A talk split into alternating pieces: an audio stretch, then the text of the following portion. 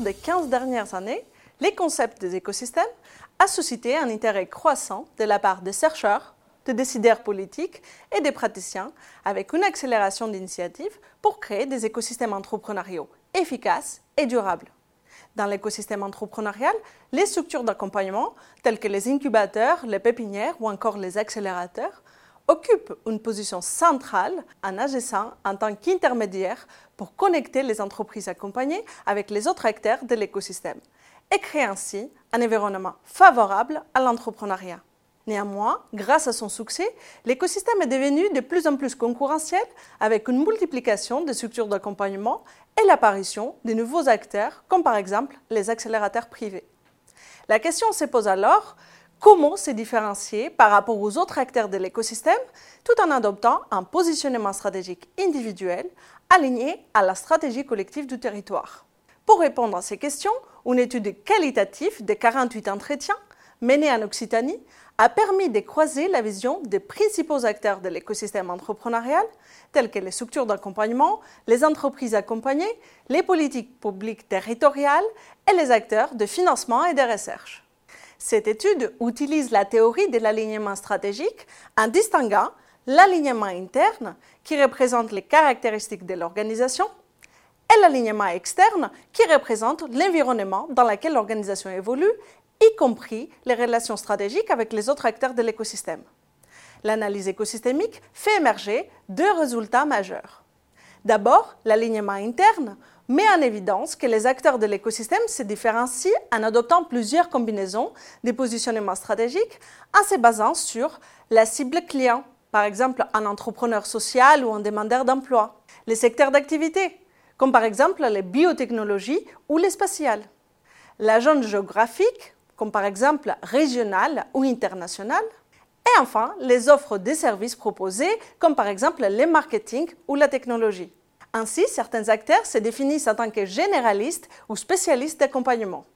Deuxièmement, l'alignement externe met l'accent sur la différenciation par la stratégie de coopétition, qui est définie par la combinaison de deux comportements stratégiques a priori opposés, la coopération et la compétition. La coopération est indispensable pour fournir un service de qualité, tandis que la compétition permet de stimuler les acteurs dans une démarche d'amélioration continue.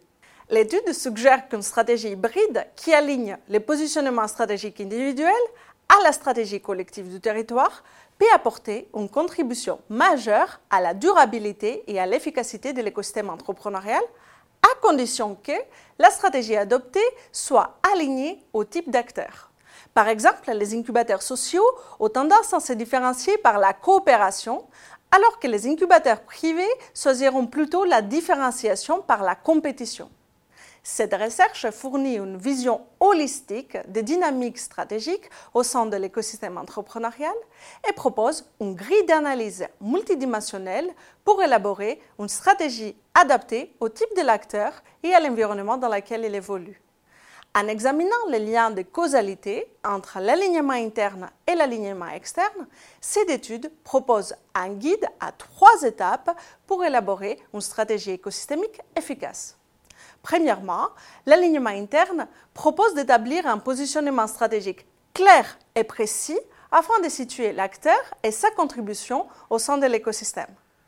Deuxièmement, L'alignement externe suggère de définir une stratégie collective de coopération, de compétition ou de coopétition avec les autres acteurs de l'écosystème.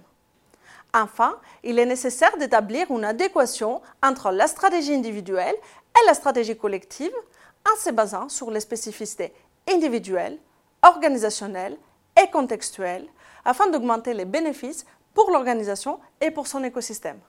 Cette étude incite les acteurs à adopter un positionnement stratégique compatible avec la stratégie globale de l'écosystème qui leur permettra d'obtenir un avantage concurrentiel et d'améliorer leur efficacité.